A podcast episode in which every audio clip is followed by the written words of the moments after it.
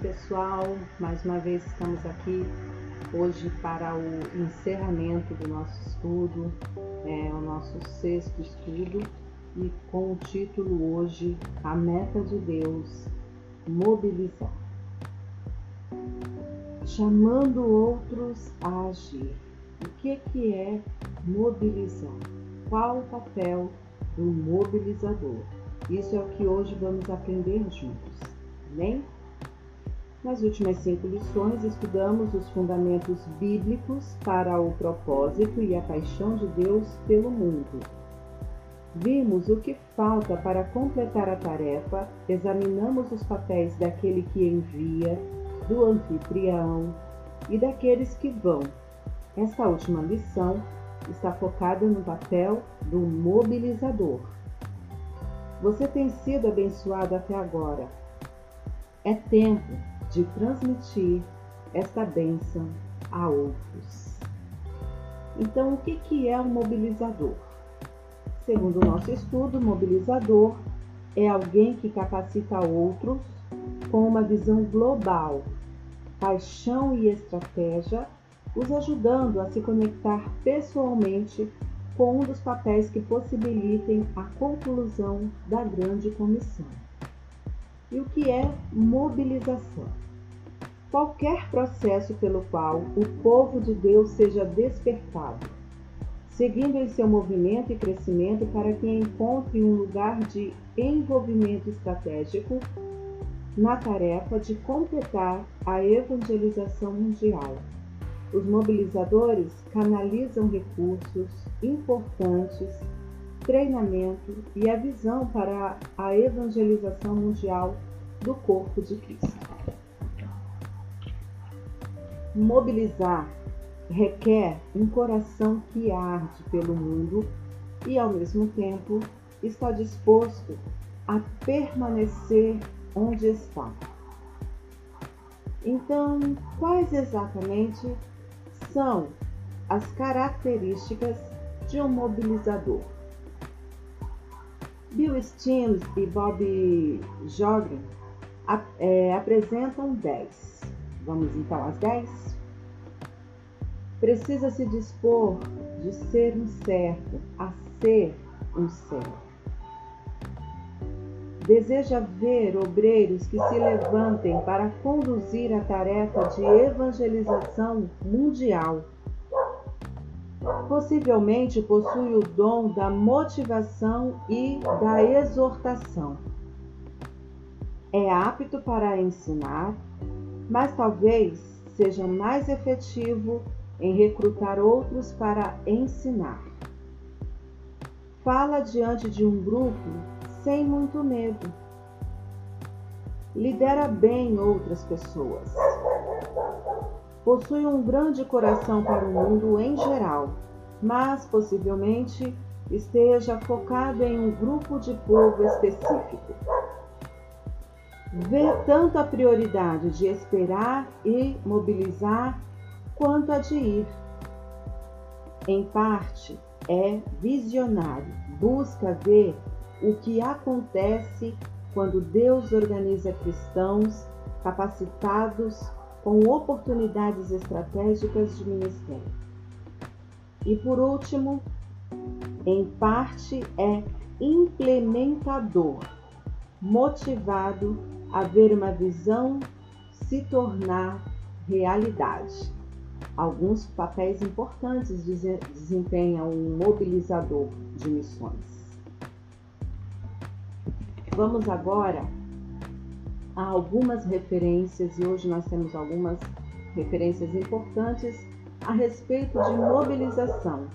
A primeira da nossa, das nossas referências se encontra no livro de Neemias. Você já leu a história de Neemias? De como ele mobilizou pessoas para a construção do muro de Jerusalém? Se você não leu, a oportunidade de você ouvir esta narrativa no meu canal do YouTube. O livro de Neemias narra uma história fantástica, fantástica, onde em 52 dias Neemias conseguiu a conclusão da construção do muro, mesmo enfrentando sérias oposições. De que maneira Neemias serviu como mobilizador? De que forma ele fez? O que podemos aprender sobre a vida dele para mobilizar outros em nossos dias? Então vamos lá na Bíblia? Está em Neemias, no capítulo 1, versículos de 2 a 4, que fala assim: Esta é a história de Neemias, filho de Acalias. Era o mês de Quisleu, no vigésimo ano, ocasião em que eu morava no complexo real de Suzã. Anani, um de meus irmãos, tinha acabado de chegar de Judá com alguns judeus. Perguntei a ele sobre as condições dos judeus que sobreviveram ao exílio e sobre a situação de Jerusalém. A resposta deles foi: a condição dos sobreviventes do exílio, que ainda estão na província, é péssima. Eles enfrentam muitas dificuldades. Os muros de Jerusalém continuam em ruínas e dos portões só se restam cinzas. Quando vi isso, sentei e me chorei durante vários dias. A tristeza me dominou e fiquei sem comer nada, orando a Deus do céu, orando ao Deus do céu. A primeira atitude, então, que nós vemos em Neemias é ele saber, procurar saber a situação do alvo do seu desejo, do seu lugar de, de trabalho. Era Judá, Jerusalém, era o local que ele almejava trabalhar. Afinal de contas, ele era de lá. E ele queria ver novamente a sua cidade construída, reconstruída e habitando, é, habitando os moradores em melhores condições. E prosseguindo aqui nas referências, agora o capítulo 2, o versículo 7 até o 9, que fala assim: Depois eu disse: Se o rei concordar, escreva cartas aos governadores do território a oeste do Eufrates para que me deixem passar e chegar até ajudar. Que o rei me dê também ordens a Asaf, o encarregado dos bosques do rei, para me fornecer madeira para as vigas do complexo do templo, para os muros da cidade e para a casa em que vou me alojar. A mão generosa de Deus estava comigo e o rei me concedeu as cartas. Primeiro ele busca informação e depois ele vai atrás de alguém que pode ajudá-lo a colocar o seu plano em prática. Temos ainda uma referência no capítulo 6, os versículos 15 e 16.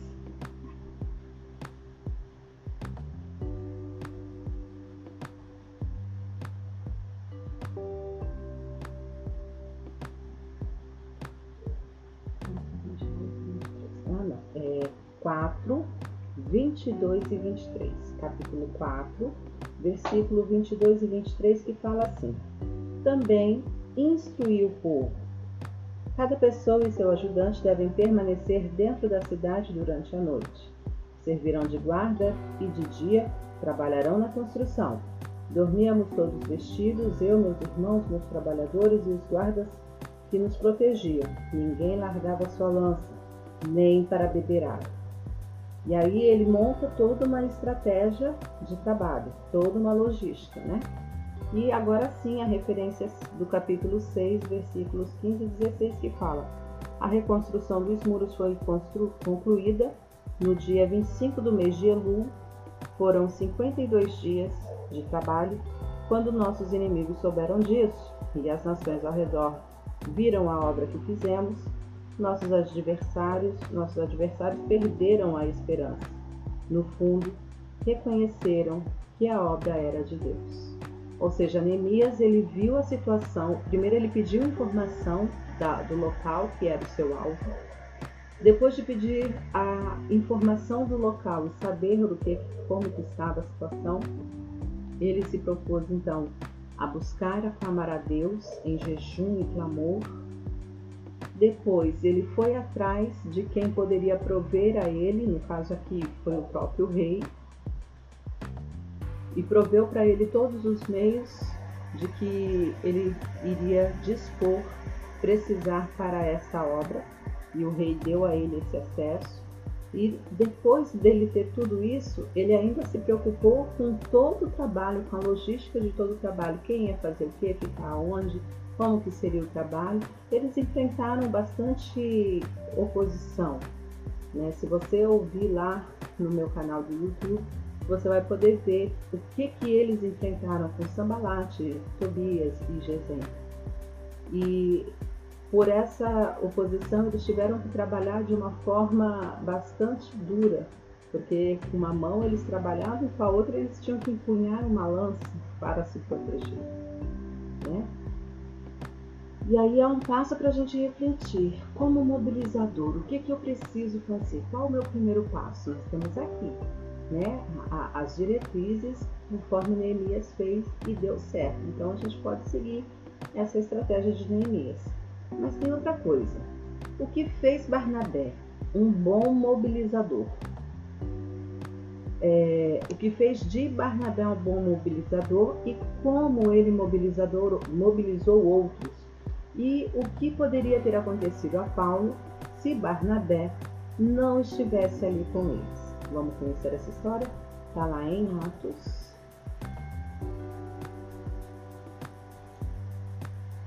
Atos no capítulo 4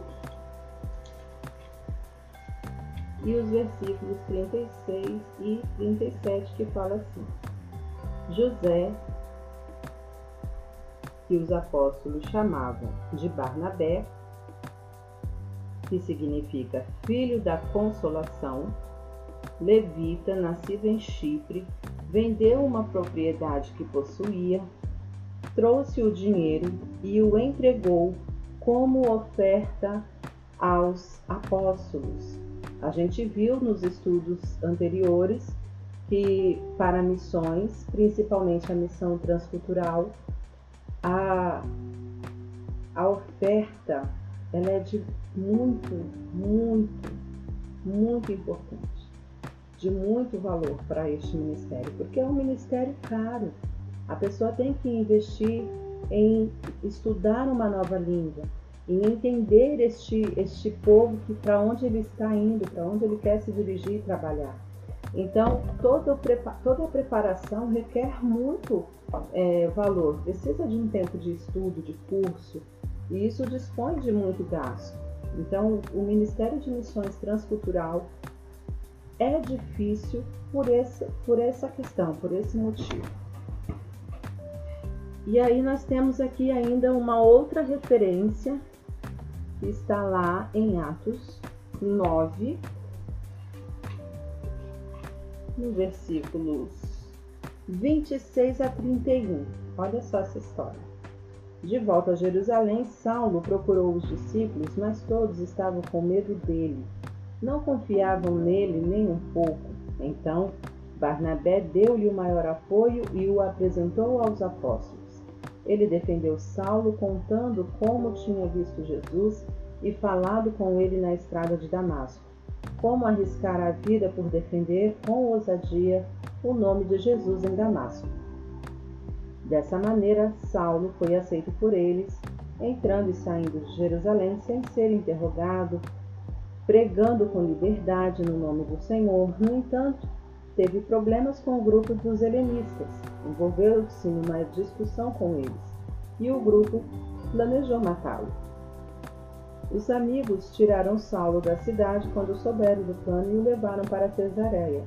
De lá ele embarcou para Tarso. Depois disso, a perseguição foi amenizada e a igreja caminhou em paz por um tempo, por todo o país. Judéia, Samaria, Galiléia, foi constatado seu crescimento. Tudo era permeado por um profundo sentimento de temor a Deus. O Espírito Santo estava com eles e os fortalecia. Eles cresciam maravilhosamente. Então Saulo precisou da intervenção, da ajuda, do apoio de Barnabé para poder ser apresentado aos cristãos, aos discípulos que estavam ali naquela cidade, em Jerusalém, porque Saulo, antes de se converter, ele perseguia os cristãos. E quem não tinha, não, não tinha noção de como teria sido a sua conversão, achava que ele estava ali se fingindo para pegar eles com a boca na botija, vamos dizer assim.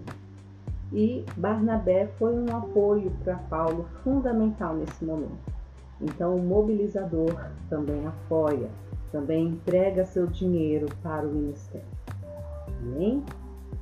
Agora vamos a uma outra referência, e a pergunta é: o que estes versículos nos mostram sobre como Jesus e Paulo mobilizaram o povo de Deus? Então, quais são as implicações práticas para as nossas vidas? Vamos às referências? Mateus, capítulo 4 e o versículo 19. Fala assim: Era nisso que trabalhava. Jesus convidou: Venham comigo, vou fazer de vocês um novo tipo de pescadores. Aqui o chamado de Simão e André. E também temos 1 Coríntios.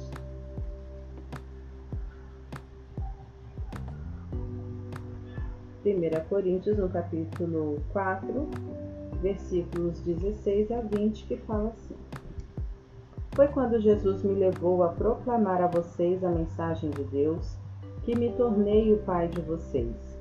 Não estou pedindo que faça o que eu mesmo já não esteja fazendo foi por isso que primeiro eu enviei Timóteo. Ele também é meu filho querido e fiel ao Senhor. Ele irá refrescar a memória de vocês quanto às instruções que passo regularmente às igrejas no caminho de Cristo. Sei que alguns de vocês, alguns de vocês, são tão cheios de vocês mesmos que nunca ouvem ninguém, muito menos a mim. Mas estarei aí, se Deus quiser, mais cedo do que vocês pensam, e então vereis se tudo o que falam não passa de, de papo furado. Pois o caminho de Deus não é mera conversa, é vida cheia de poder. Né? É Paulo enviando Timóteo aqui e a chamada de Jesus para Pedro, Simão Pedro e André, seu irmão. Eles eram pescadores e Jesus fala para ele: Venham, sigam-me, e eu farei de vocês pescadores de homens. Aqui na minha versão, outro tipo de, pessoa, de pescadores, né? E aí, o que esses versículos mostram sobre como Jesus e Paulo mobilizavam o povo de Deus? Paulo ele precisava instruir as suas igrejas e para isso ele enviava pessoas aptas para este trabalho pessoas preparadas para conduzir o povo na palavra, para que esse povo não se corrompesse com heresias, com ensinamentos falsos, enganosos. E ainda temos 2 Timóteo, é a nossa última referência, 2 Timóteo, no versículo 2, que diz assim: Quanto, Quando a situação ficar complicada, anime-se e encorajem os outros como Jesus fez. Quando a situação ficar complicada, se anime e encoraje os outros, como Jesus. Nunca desistir, nunca desanimar. Nós temos em nossa, nossas mãos uma tarefa linda a cumprir. Nós temos um privilégio de sermos escolhidos por Deus para uma tarefa de evangelizar aos povos não alcançados, aos grupos de povos e aos outros segmentos religiosos que não conhecem a verdade ainda. E eu gostaria que você, é, depois da gente ter feito esses estudos, hoje o sexto estudo, qual, é, eu gostaria que você parasse para pensar nos seus temores, nas suas dúvidas e nas suas preocupações como isso tem feito você recuar um pouquinho a respeito da sua chamada, do seu, da sua vocação para este ministério. E por trás desses temores, dúvidas, preocupações, encontre a verdade que pode vencê-los. Passe um tempo orando para que cada uma dessas verdades esteja sobre a sua vida e sobre a vida de outras pessoas que também você poderá mobilizar. Além de dirigir um grupo pequeno, isso é uma dica boa, você pode fazer isso com um grupo pequeno, utilizando material de estudo e, ou outras formas práticas que você e o seu grupo poderiam utilizar para mobilizar aqueles que Deus colocarem ao redor de vocês. Ser um mobilizador é uma benção. E algumas ideias. Quem você vai convidar? Tire um tempo para pensar em dois ou quatro amigos que você poderia fazer esse convite para uma jornada através desses estudos. Você tem agora essa ferramenta aí que você pode usar a hora que você quiser. Todas as referências dos estudos foram lidas para vocês. E você pode colocar aqui, é, escrever o nome dessas pessoas e colocar que mudança você deseja alcançar com o resultado desses estudos. Você já parou para pensar o que é, o que esses estudos que a gente fez ao longo desses seis dias pode trazer de mudança de novo na sua vida? E é importante que você tenha um parceiro de oração para que você possa falar a respeito das coisas que têm acontecido. Porque eu tenho certeza que o mesmo desejo que arde no meu coração a respeito de missões vai passar a arder no seu também. Então, não desanime, se encoraje e encoraje outras pessoas. Até mais, pessoal. Fiquem todos com Deus.